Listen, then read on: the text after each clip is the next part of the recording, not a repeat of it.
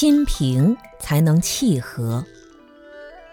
心有问题了，呼吸就很难顺畅。贪心重的人，遇到困难打击就会唉声叹气。古人讲，每天叹长气，叹三年，家里一定会变贫穷。如果想运气好，我们一定要心平气和。我们之所以会来到这个世界，是因为习惯于这个世界的人和事。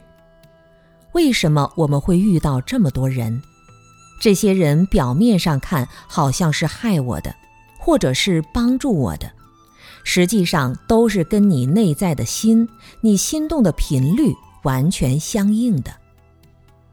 比如说，我不打你的手机号码，你的手机就不会响。因为频道不一样，如果我不按下遥控器第十频道的这个按钮，第十频道的屏幕就不会显现。只有我按下去，跟它对应了，才能够显示。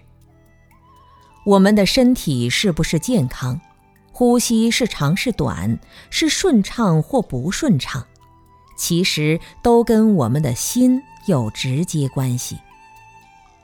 为什么生气的时候气就短了，呼吸就困难？因为气就是你的心气，也就是风大，风大就是我们的起心动念，心有问题了，呼吸就很难顺畅。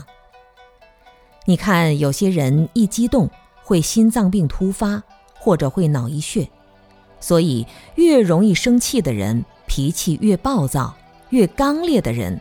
他的风大越不正常，贪心重的人，他的风大不均匀，遇到困难打击就会唉声叹气。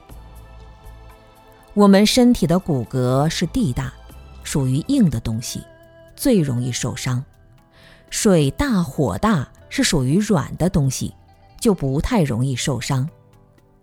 心实际上是最不容易受伤的。我们误以为心很容易受伤，这就是最需要觉悟的地方了。